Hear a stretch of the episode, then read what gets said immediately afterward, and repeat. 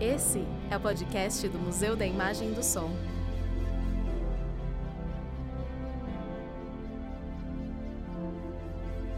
Olá, bem-vindos ao podcast do MIS. Hoje damos continuidade à primeira temporada do podcast, com episódios dedicados à exposição Musicais no Cinema, que segue em cartaz no MIS, na Avenida Europa 158, em São Paulo. Eu sou Duda Leite, curador da adaptação nacional da exposição. No episódio de hoje, vamos ouvir a entrevista realizada com o ator, cantor, produtor e diretor Herbert Richards Jr. Seu pai, Herbert Richards, foi um dos maiores produtores de chanchadas nas décadas de 1950 e início dos anos 60. Entre os maiores sucessos de Herbert Richards pai estavam filmes como Garota Enxuta, Ed Chua e Marido de Mulher Boa. Herbert começou sua carreira nos estúdios da Atlântida, no departamento de fotografia, e aos poucos passou para a produção. Herbert Richards Jr. seguiu os passos do pai e, nos anos 70, foi um dos primeiros diretores dos famosos Clipes do Fantástico, que eram exibidos no programa dominical da Rede Globo. Sua ligação com o universo dos musicais vem do berço. Vamos ouvir agora a entrevista com Herbert Richards Jr.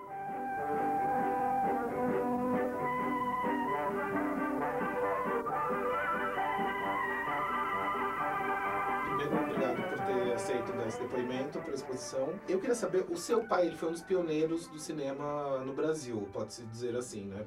Eu queria saber como que começou a sua relação com o cinema. Você, ele te levava para ver filmes? A minha relação com o cinema começou de pequenininho, né? Porque era programa do, do sábado, porque quando tinha filmagem no sábado ele ia para o estúdio é, e se filmava direto, né? Então minha relação com o cinema, antes de assistir os filmes, eu comecei a ver os filmes serem feitos eu ia para o estúdio e ficava vendo as cenas quando me deixavam, né?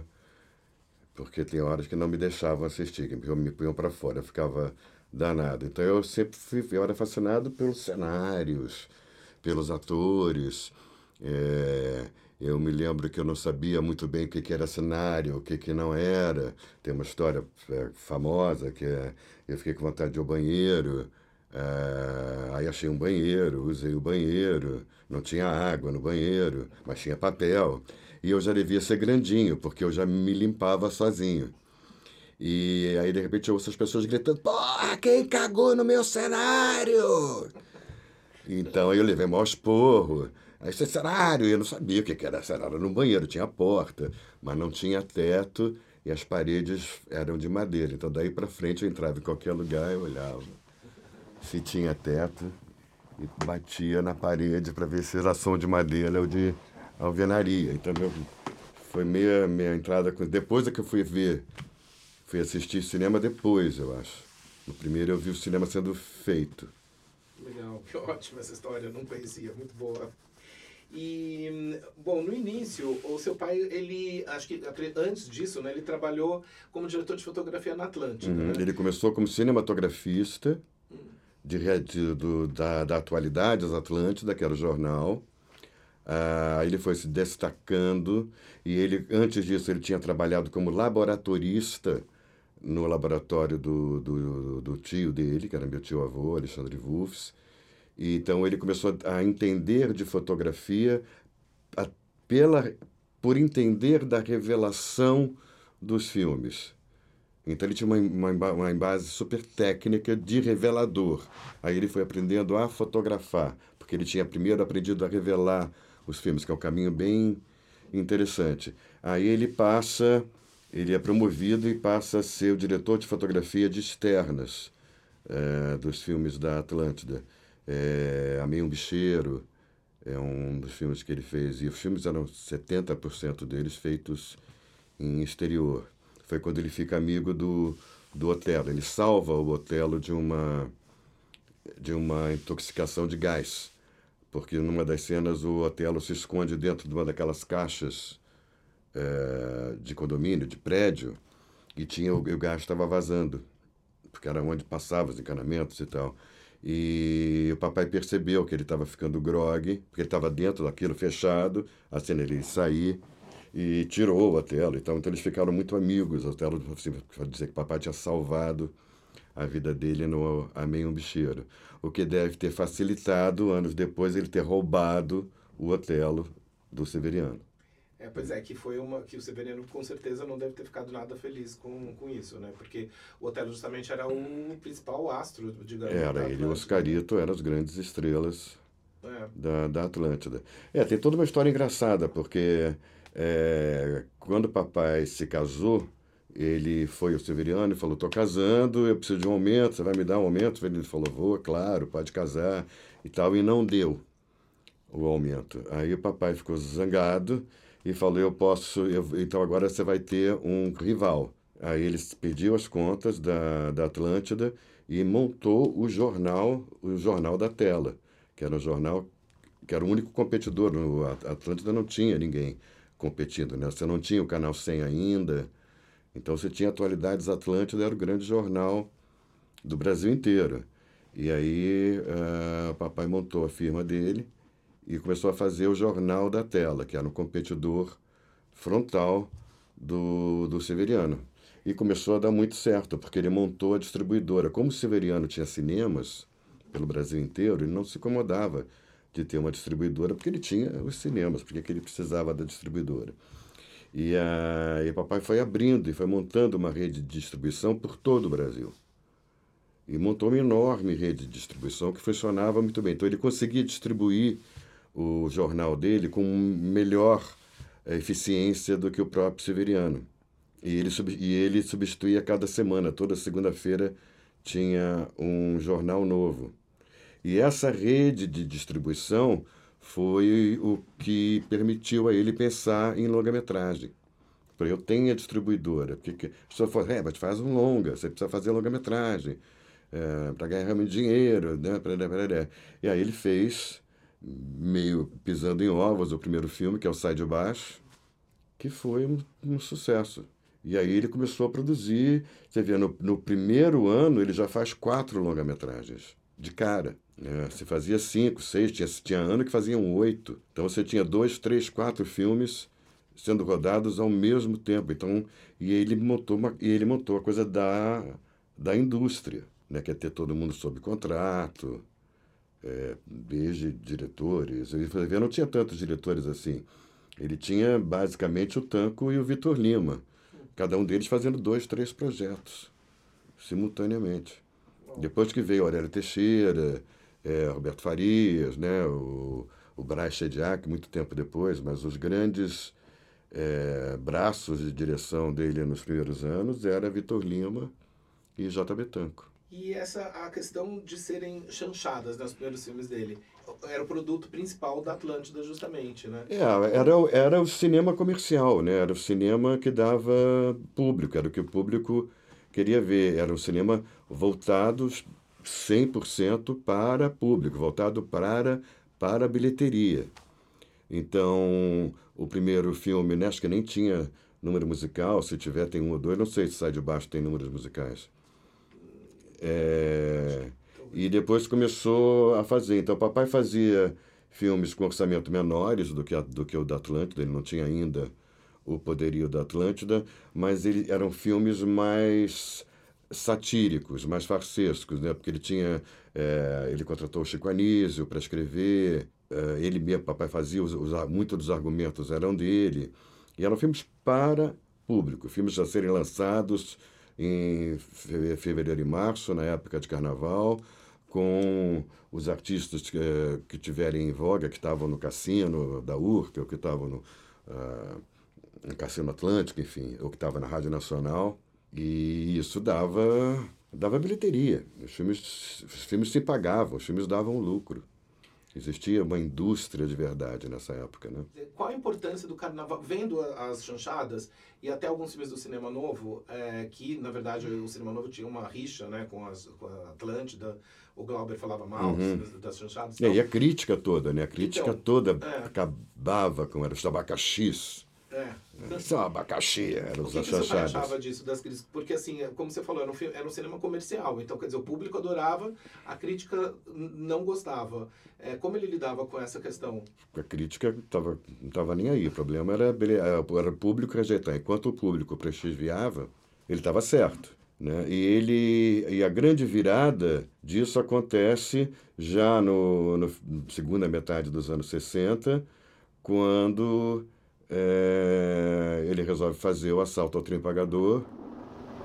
Japeri, Japeri, trem pagador partiu às 8h25.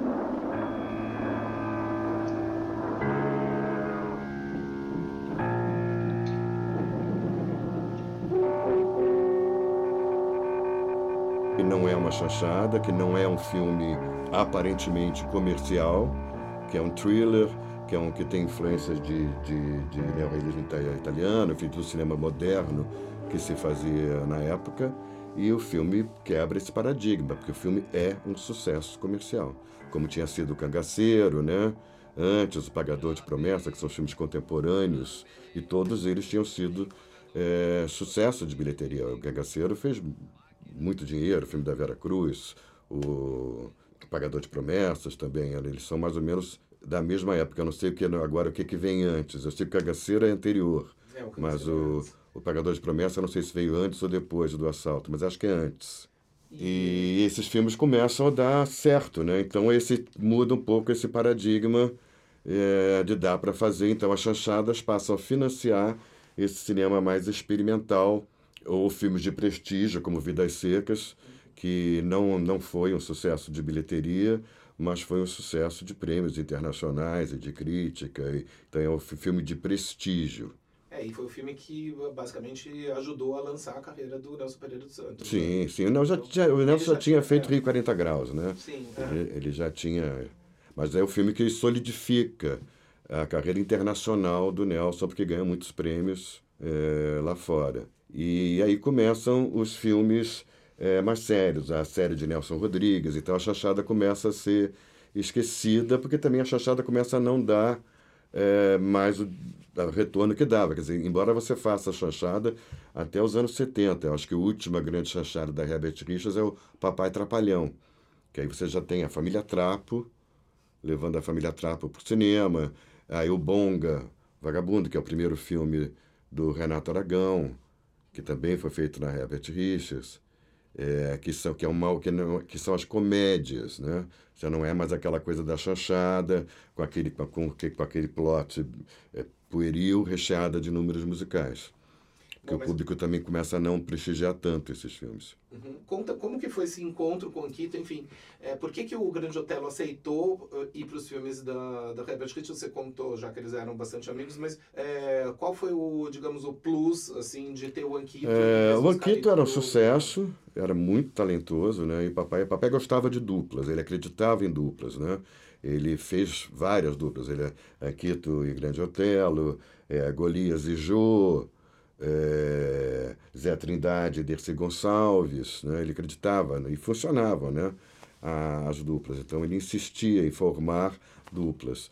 Zé Trindade e Dercy Gonçalves foi um sucesso estrondoso, mas eles se odiavam. né? Eles não, eles não conseguiam ficar juntos do set. Então tinha que filmar a Dercy, aí punha a câmera aqui, filmar o Zé Trindade, eles jamais contracenavam. Só no, ou, ou então cortar a cena, assim, foi, era um, um, tanto que eles tinham sido contratados para fazer três filmes, não, não, não fizeram dois, fizeram o primeiro, o segundo já foi um desastre, não fizeram o terceiro, porque eles se odiavam. Mas e o Grande Otelo e o Anquito? Se davam muito bem. Se davam muito bem. E o Grande Otelo, ele estava passando por problemas em- familiares seríssimos nessa época. E ele estava bebendo, ele estava ele, ta- ele tava, ele tava difícil de trabalhar.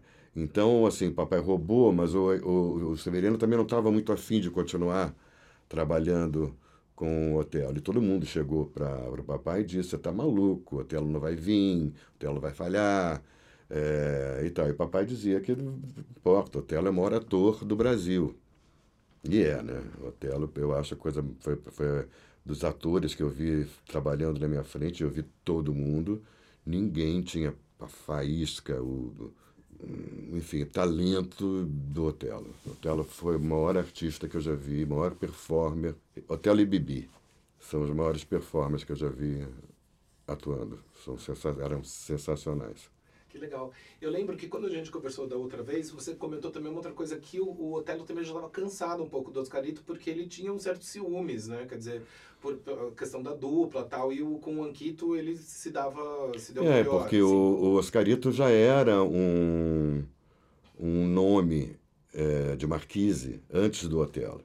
Né? Era branco, né? isso já fazia uma diferença. E com o Anquito, não, ele tinha mesmo status é, até ao contrário, o Otelo tinha um status maior do que o Anquito e era tratado como uma estrela na Herbert Richards. Parece que na Atlântida ele não era tão bem tratado assim, não sei.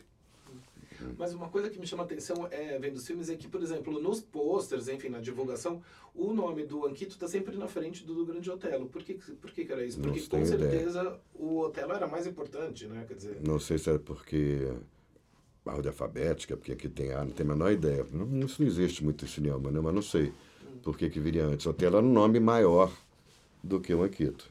O Anquito ficou famoso a partir da dupla com o Otelo. E o Otelo já era um nome de marquise antes. E, bom, que máximo essa história que você viu ele atuando. Você lembra qual era o filme? Ah, me lembro dos cosmonautas, me lembro de vários. Era aquela coisa de ir pro.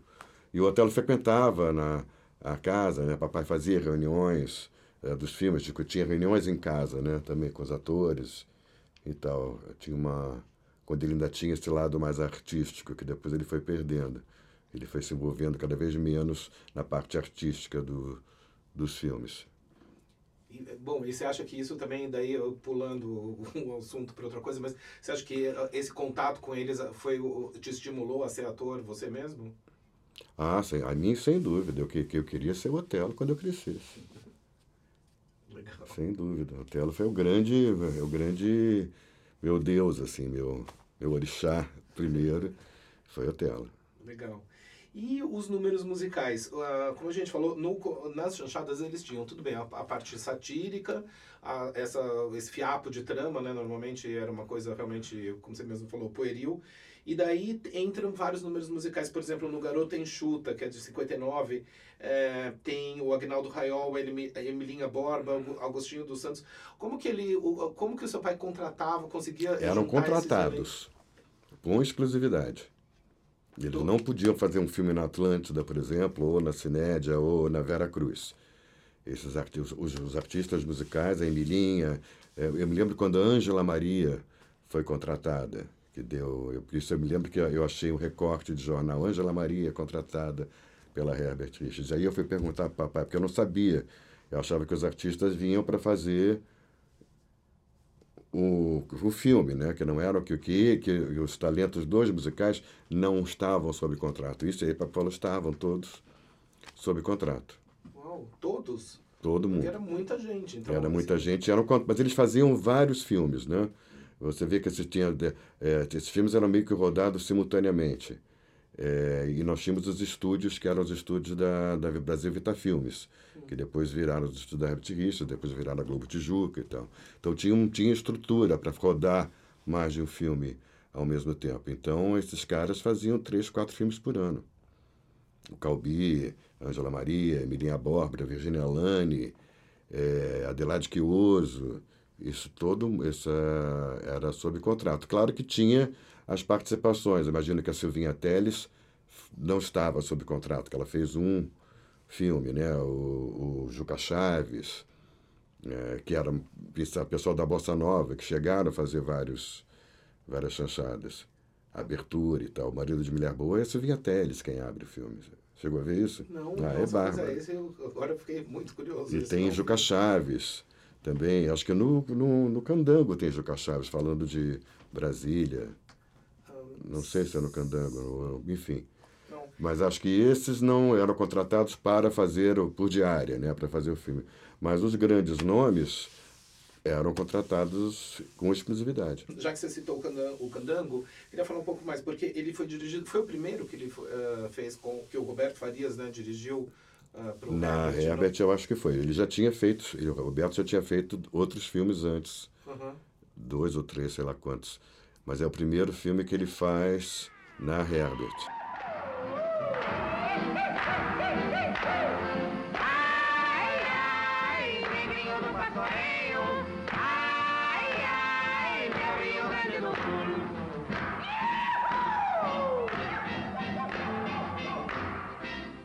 Então, o, o Candango, ele tem também a Vera Regina, né? Que é muito... que fez vários também, né? Fez, era grande parceira do, do Otelo já. é, era parceira do Otelo já no teatro, no teatro, no teatro de revista, que era muito forte, né? Porque na época das chanchadas você tem isso, você tem um teatro de revista é, muito pungente, né? Que vem desde os anos 10 no, no Rio de Janeiro, principalmente no Rio, mas aqui em São Paulo também.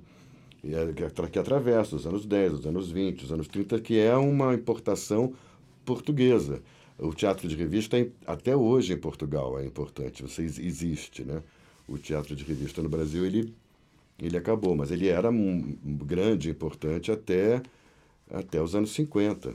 Então, você importava muito dos esquetes e dos números do teatro de revista, da, da, da Praça Tiradentes. Então, o, Grande Otelo já contracenava com a, com a Vera Regina. várias parceiras, né? Tem inclusive Josephine Baker, né? Porque ele ficou enlouquecido. Mas a Josephine Baker foi no teatro, não teve... Eu acho que eles fizeram, a Josephine Baker, eles fizeram um número no Cassino da URC. É, justamente, que ele ficou louco por ela. Mas isso É. Não, não, não, não tem registro. infelizmente. Não, infelizmente não tem registro. Seria demais. E, mas o Candango na Bela Cap, você acha que ele tinha alguma diferença por ser, ter sido dirigido pelo Eu Roberto acho que tem, eu acho que ele é um filme mais moderno, ele tem uma decupagem mais moderna. Você sente uma mão jovem, né? É, ali. É uma maneira moderna, mais, mais moderna do que, do que o tanco, né? O tanco vem de uma escola europeia, né? É diferente, tem uma outra pegada. E o filme foi muito bem. O filme foi muito bem de bilheteria. E aí, é, aí eles resolveram fazer o assalto. E- mas ainda falando do Candango, uma coisa que me chamou a atenção que eu estava comentando com você é que tem uns diálogos entre o Grande Otelo e a Vera Regina. O, o Grande Otelo, logicamente, era negro, ela também, Uhum. mas que são super, hoje em dia, seriam considerados totalmente racistas, a forma como ele fala com ela. Tipo. Mas você tem nessa algum- época um racismo normatizado, né? Era normal o racismo. Falar aquelas piadas, isso até muito pouco tempo atrás. Você pega qualquer programa dos Trapalhões, é completamente explícito o racismo com, com o Mussum. Ah, o próprio alto. Isso era uma coisa normatizada. Né? O Brasil tem isso, é de normatizar o inormatizável. Estamos vivendo isso agora. Né? Né? Como as mulheres muito- tinham que ficar em casa, né? se tinha uma misoginia normatizada, eram, Sim. eram os tempos que corriam. E é curioso porque, como você falou, a, a decupagem do, do Bela Cap é bem mais moderna mesmo do que dos outros do Tanco. Mas nesse, né, no sentido, digamos, comportamental, não necessariamente. Quer dizer, é interessante isso. Não, porque você tem. São as, são as piadas, né? E as piadas são machistas, homofóbicas, eh, de gênero, de raciais, né? de burro. Né? Era- Eram, as, eram as piadas. A piada com o oprimido. A piada com o opressor é uma coisa moderna. Graças a Deus mudamos. Né? E a gente já falou um pouco da, da questão da crítica. O seu pai, ele ligava pra crítica ou nem um pouco? Tipo, Ele ligava para a crítica se ele achava que a crítica fosse influenciar na bilheteria, mas não era verdade, não, não influenciava. Nas chanchadas, influ- começou a influenciar depois com os filmes ditos sérios, né? com os filmes é, como, como os filmes que vieram depois. Depois ele fez Selva Trágica, que foi destruído né? pela crítica e foi um fracasso retumbante de público, que é o filme do Roberto logo depois do assalto. Aí ele começa, tem toda a série Nelson Rodrigues, que são Os Engraçadinhas, O Bonitinha Mais Ordinária, que são filmes do tanco, e aí você vê um outro tanco, né? um tanco mais profundo, né? mais sensível. Né? E aí tem, a, aí tem a, toda a parceria com, com o Jesse Valadão, que aí você tem Mineirinho Vivo Morto, aí vem Aurélio Teixeira. É, são, é um outro cinema que começa a surgir das chanchadas. E nesse cinema a crítica tinha a crítica influía na, na bilheteria. Nas chanchadas não, não fazia a menor diferença. O público que, ia, que assistia às chanchadas não lia as críticas. E você comentou do Nelson Rodrigues, é, agora ele está totalmente, digamos, hype, né? Sim, a Viola Davis vai fazer o Beijo no Asfalto. Pois é. Ele foi o primeiro a produzir, né? Ele Nelson foi o primeiro a Rodrigues produzir. no Papai era muito amigo, ficou, era muito amigo do Jesse. Jesse era genro né, do Nelson, né? Era genro, o, o cunhado. A, irmã, a mulher do Jesse era irmã do Nelson, a Estela, que é a mãe dos, dos filhos dele. Então tinha essa aproximação. Então vamos fazer Nelson Rodrigues, né? Que era, é, era muito bom, né? É muito bom, né? E, e os filmes foram bem, foram bem, ficaram bons e foram bem de bilheteria. Então começou-se toda essa sanha de fazer não só Nelson, como se fazer outros, né? É um ramo para a Luísa, esse, todos esses filmes que vão até 64. Legal. Não conseguem ir além de 64, porque aí você começa a ter muito problema com a censura. Daí ele para de produzir? isso? Aí Tipo, daí, porque- ele, ele tenta ainda produzir, aí você tem duas coisas. A censura, que faz tudo ficar muito caro, porque você de repente tem um filme pronto. Seus cenários já foram desmanchados, né? Você já está fazendo outro. Aí o filme tinha que ir para Brasília. Aí ele diz, não, essa cena não pode, essa cena não pode. Aí você tinha que reescrever o filme, refilmar, e isso começava a ser uma bola de neve econômica impagável. E a inflação começa a acontecer ao mesmo tempo. Então, quando o dinheiro começa a voltar para você, ele já não vale mais nada. Então, os filmes começaram a dar muito prejuízo. Claro que houve exceções, né? Meu Pé de Laranja Lima foi um... Eu acho que foi o filme de maior bilheteria da história da Herbert Richards, é em plena ditadura.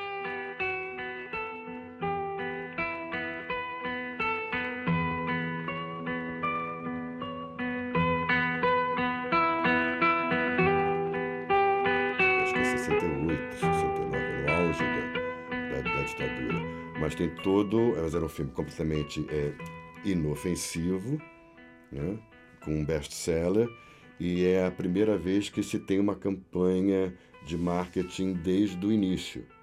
Né? O menino foi escolhido no programa do J. Silvestre, que era um grande programa editorial do Faustão da época. Então ficou, ficou quatro, cinco, seis semanas escolhendo o menino. Isso alavancou a venda do livro, então criou um buzz. Então, quando o filme veio, é um filme do Aurélio Teixeira, que eu acho um dos diretores mais subestimados da cinematografia. Ele é um dos grandes diretores brasileiros e não está no panteão junto com os outros, né?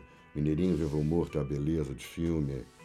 Enfim, tem Assalto ao Supermercado, tem vários filmes dele que eu acho sensacionais e que não, não, não são tão falados. E Meu Pé de Laranja Lima também é um filme do Aurélio Teixeira. E é um sucesso. Aí o seguinte, que é o Frei Abóbora, que também era do, do Zé Mauro de Vasconcelos, e tinha Tarcísio, Norma Bengel, tarará, tarará, tarará, e que acho que é o primeiro, acho que é um filme do Braz Chediak, é, não teve muitos problemas com a censura, tem que refilmar, e o filme feito no Xingu, era um filme de uma super produção, aí depois teve Rua Descalça, tem esse, e não dava, e essa coisa, problemas com a censura, mas a inflação, né? O, o, o dinheiro da, de um filme, ele leva, às vezes, um ano para voltar, né? porque você tem, o filme entra em cartaz, vai indo, você tem que fiscalizar os cinemas, né? É, e quando o dinheiro voltava, ele já não valia mais nada. E a dublagem começa a crescer nesse mesmo período. Então o papai vai tirando a energia dos filmes. É, ele faz ainda uma série de televisão, que é os, a primeira série de televisão, eu acho que até antes do, do Patrulheiro Rodoviário, que é o 007 Cidade Aberta, com Jardel Filho, que ele faz para Globo. Não é depois, o rodo- Vigilante Rodoviário é antes. Vigilante Rodoviário é pré-Globo, eu acho. E esse ele faz para a TV Globo. E faz não sei quantos episódios. Começa a trabalhar, enfim. Mas isso tudo também não dá certo, mas não, não vai muito adiante. E ele começa a, tirar investimento do cinema, que passa a ser uma coisa que não, não funciona mais economicamente, e investir na dublagem. E daí ele encontrou com o Walt Disney. Eles É, já eram amigos, hoje eles já eram amigos desde quando o Disney veio para fazer os Três Amigos, aquela pesquisa e tal. É, papai foi designado, papai ainda estava na Atlântida e foi designado para acompanhar o Disney porque ele falava inglês. Por isso, aí eles ficaram, ficaram trabalhando juntos, viajaram pelo Brasil e ficaram muito amigos. Tanto que quando papai ia aos Estados Unidos, visitava o Disney e tal. E aí o Disney perguntou: Você tem estúdio de dublagem? Que ele tinha ido, ele tinha conhecido e tal. Você dubla seus filmes. Você não quer dublar é, as séries para mim, para que estão indo para televisão? "Tá bom. Fez dublou o Zorro. Foi o primeiro. E aí começa. E a, a Disney era o maior cliente de dublagem do mundo, né? Então, Bobear ainda é. É, pois é. Agora nu- nunca teve tão grande, né? É. Mas a Disney é quem shape, shapeia, né? Desenha a dublagem meio que no planeta inteiro. Então eles se conheceram por causa do Três Amigos, eu não sabia disso. Que foi por causa É, eles se conheceram em porque- 40 e... O papai ainda estava na Atlântida quando eles se conheceram. Aí ficaram amigos, quando o papai... é, quando o pessoal da Disney vinha, e quando o papai ia aos Estados Unidos sempre visitava, é, se inscreviam e tal. Então ele começou a dublar, anos depois, né? 10 anos depois. Ele vai começar a dublar para o Disney em 64, 65. E daí o business muda completamente, porque daí vira totalmente. É, ele ainda produz né? filmes até 73. Acho que o último filme é de 73 ou 74, que é Ana Libertina, que é um filme do Alberto Salvar, que é o primeiro filme da Marília. E acho que esse é o último filme da Herbert. Depois a Herbert. é, aí a Globo pega fogo, o papai empresta os estúdios para a Globo, porque não tinha onde fazer as novelas, então a Globo vai fazer o casarão. Papai empresta mesmo, papai não cede. E a Globo fica há 30 anos usando toda a estrutura de longa-metragem da Herbert Richards, Em qual estúdio esse? No... na Tijuca. Então tudo que era a produtora, a Globo aluga. Então ele para de fazer filmes, tá com a solução, tá, aquilo está solucionado, tem uma re- renda eh, mensal, então ele se volta completamente para a dublagem. Para minha pena, que eu sempre fiquei falando, vamos voltar a fazer cinema. Mas daí você também, de- depois foi um produtor associado, aliás, eu achei isso uma informação interessante, do, de um filme chamado Savage Harvest. Savage Harvest. Como que foi isso? Eu achei muito curioso, porque tem, é estrelado pelo Tom Skerritt e Michelle E Phillips, Michelle do Phillips. Mamas and the Papas. Aham. Como que surgiu esse projeto? Ah, esse projeto surgiu num, num almoço, eu com 24 anos, é, com, esse, com o Sandy Howard, que era um produtor americano, que estava que tava me contando que estava fazendo, que tinha esse projeto, que queria levar esse projeto, queria filmar esse projeto no Quênia, que é onde você passava a história, mas que estava com muitos problemas, porque era muito complicado, porque não tinha que levar muito equipamento, porque não tinha equipamento no Quênia. Eu falei, ah, por que você não faz o filme aqui, no Brasil? Aqui você tem equipamento, você tem técnico, você tem tudo, e você tem uma geografia que perfeitamente possível de se passar pelo, pelo Quênia. A gente escolhe locações e tal. Aí a gente falou, ah, mas quem vai produzir isso? Eu produzo. Completamente garganta, né? Nunca tinha produzido nada. E o primeiro filme que eu produzo é um filme de 6 milhões de dólares, gigantesco, que a gente filma em Petrópolis. é, e dá, dá tudo certo. A gente, ele traz oito leões, quatro leopardos, três hienas. A gente se constrói uma, uma aldeia é, africana, né, cenográfica, e era todo cheio de maquinários o filme, que os leões tinham que inv- invadir. Transformamos uma fazenda colonial brasileira numa fazenda colonial inglesa. É, o Brian Scarrett, que era o diretor de arte, assim, foi um, foi um barato. Que legal. Esse eu nunca vi, agora eu fiquei muito curioso. Quero Ah, uma mistura de tubarões com os pássaros. Tá, só que com Trash. Adoro. Uma, uma curiosidade, você conheceu o Walt Disney? Não, Não? não, não tipo, conheci. nunca deu. Entendi. Não conheci. Quando eu fui conhecer os estúdios, ele já tinha morrido. E eu não conheci. Meus irmãos conheceram. Entendi. Mas ele quando, ele, quando morreu, eu, era, eu era, tinha, sei lá, 12 anos, 11 anos. Eu ainda era pequeno.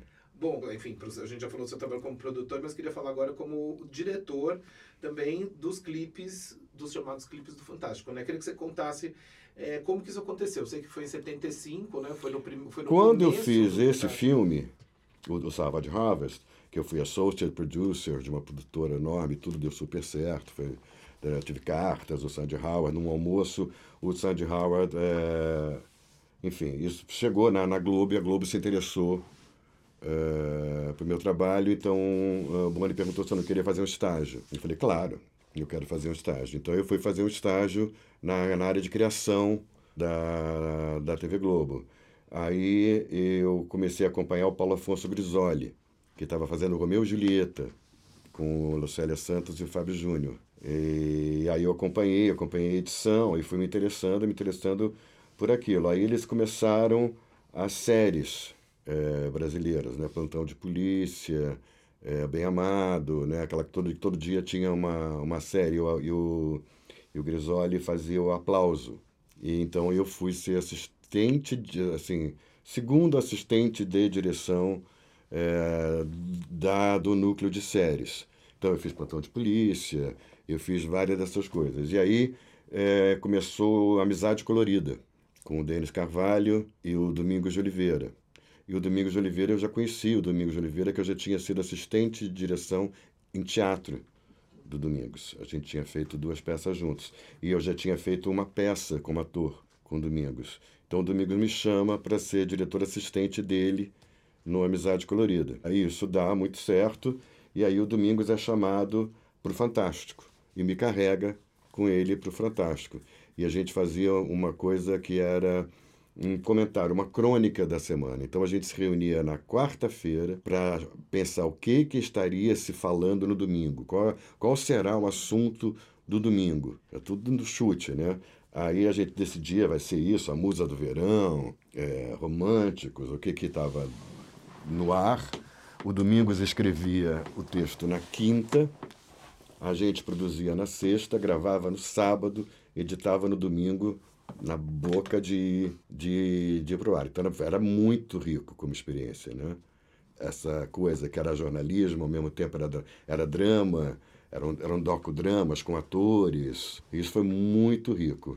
E aí disseram que não dava para ter dois diretores numa coisa tão pequenininha, que estava caro, que entre Domingos e eu, claro que eu teria que dançar. Aí eu pedi para o Domingos, deixa, eu não tenho nada assinado. É, deixa eu fazer um clipe, você faz, você pede, faz os pedidos é, como, como, se fosse você, e eu dirijo, para mim pelo menos ter um, uma coisa assinada por mim. Né? Aí eu peguei amigos meus, que era Otávio Nascimento Brito, é, Bettina Graziani, e ele tinha uma banda, ele tinha uma, uma música bacana. Aí, nós, aí a gente foi para São Livre, gravamos a trilha e eu fiz um clipe da, completamente da minha cabeça. Usando coisa de, de, de Strindberg, a gente com sacolas, com sacos de, de, é, de aqueles sacos pintados de cara na cabeça, super tudo que eu quis, porque eu não tinha compromisso nenhum com aquilo. E ficou tão bacana que eu fui contratado para fazer os clipes.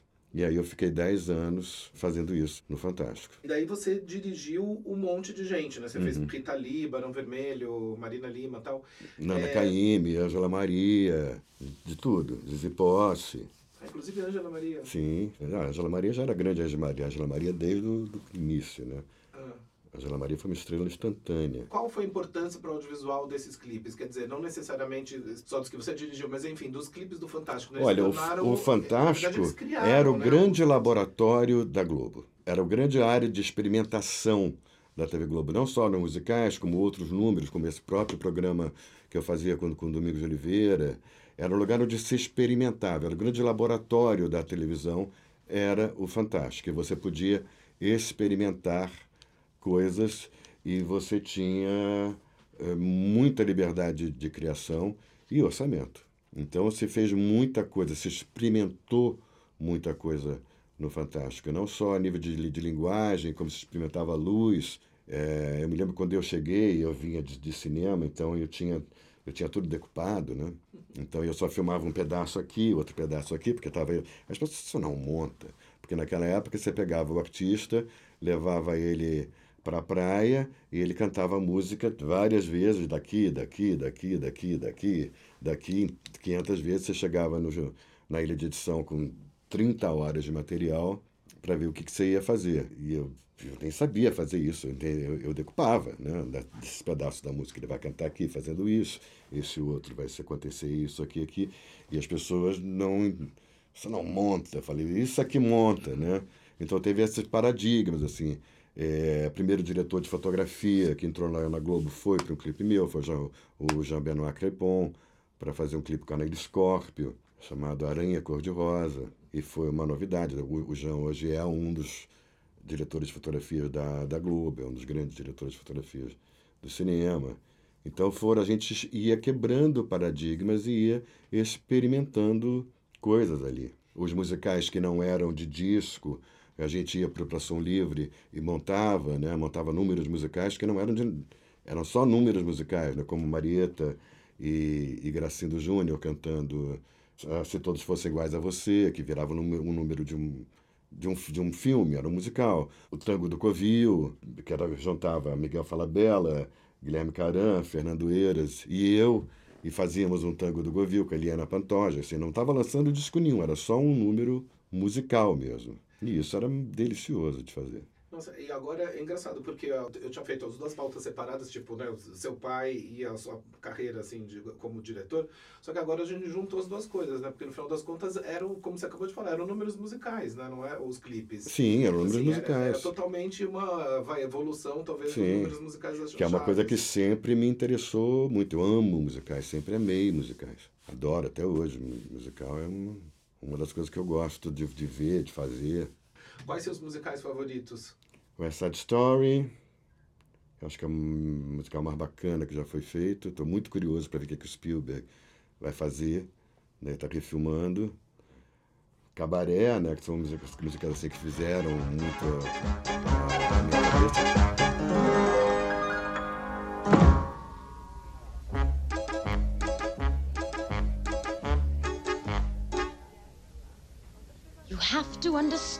the way I am, mein Herr. A tiger is a tiger, not a lamb. You'll never turn the Esse, mas ao mesmo tempo eu via o Rei Eu, é, Sete Noivas para Sete Irmãos, é, todas essas coisas, Funny, Funny Face. Hum, tava cantando, eu tava lá. Eu gosto do, do musical, adoro Bollywood, por exemplo. Acho Bollywood o máximo. É um musical levado à enésima potência, né? Uh, os filmes de, de, de indianos, de, de, música, que não importa se é drama, se é comédia, tem uma hora que para, todo mundo canta. E é Busby Berkeley Goes to India, né? aqueles números sensacionais de balé. Eu, eu adoro. Tem um filme chamado Davidas, já viu esse filme? Procura no, no YouTube, vê só os números musicais. São sensacionais. São sensacionais. Pagem, ângulo, riqueza, os cenários estroboscópicos, é incrível. E dos musicais nacionais sem ser os do seu pai? Que na verdade eram chanchadas, tem essa discussão também, né? Se as chanchadas eram musicais exatamente ou não. É, pra você ver, mas... tem filmes que não são musicais, mas que têm uma linguagem de musical. É, Chica da Silva. É um musical sem música. Sim. Ele tem o brilho, ele tem as cores, né? ele tem uma coisa é, de musical, né? O, o Kaká tem um pé em musicais, né? O Bye Brasil, que é um meio musical. É, o próprio filme do Carvana, agora é um filme que eu revi há pouco tempo, o Bar Esperança. Tem é um musical sem ser musical, né? Acho que ficou tem uma coisa impregnada na cinematografia brasileira de, do musical é, brasileiro, mesmo nos filmes que são comédia, mesmo sem ser é, filmes musicados. O Glauber não era contra as chanchadas, era contra o filme comercial, que não dava espaço para os, fi os filmes de autor. É, e depois isso vira, né? o cinema brasileiro vira só filme de autor, a seguir. Né? E também não, não funciona. Você precisa do filme, de, é, você precisa do filme de público. Né? E o cinema brasileiro esqueceu o público durante muito tempo, porque, porque não precisava do público, né? com a coisa da Embrafilme, com os filmes subvencionados, Uh, o, o, público foi esquecido. Né? Agora, com a retomada, que lembrou-se do público, o público voltou. Você lembra dele, o público lembra de você. Né? As grandes bilheterias todas são filmes de público. São chanchadas bem feitas, né? Hoje, uh, os filmes da Ingrid são chanchadas modernas, bem feitérrimas, é, chanchadas no, no melhor sentido, né? São filmes de qualidade comerciais, que é do que vive a indústria. São esses filmes que pagam o, os filmes de autor, né, que nem sempre são bem sucedidos. A indústria hoje tá engraçada. Eu me lembro de conversar com o papai e falei, vamos voltar a produzir. Ele falava, mas o cinema não é mais um negócio. Quando o cinema voltar a ser um negócio, quando a bilheteria voltar a ser fundamental para o cinema, eu volto a produzir. Mas não vou ganhar dinheiro da produção.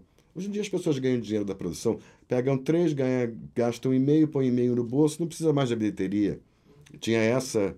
É, enfim, era, era um, foi o modus operandi durante muito tempo, né? É verdade, interessante. Ainda bem que mudou, né? Sim, porque você precisa do público, né? Ah. Você vai, a indústria é público. E as duas coisas são importantes, né? não, você tem que ter subvenção. As pessoas falam, não, a ministra... nos Estados Unidos não tem subvenção. Tem sim, senhor. E tem bastante subvenção, porque é uma indústria estratégica. É a indústria mais estratégica dos Estados Unidos. Não tem nada, na, nada entrou tanto, nada colonizou tanto o planeta quanto a indústria de entretenimento americana.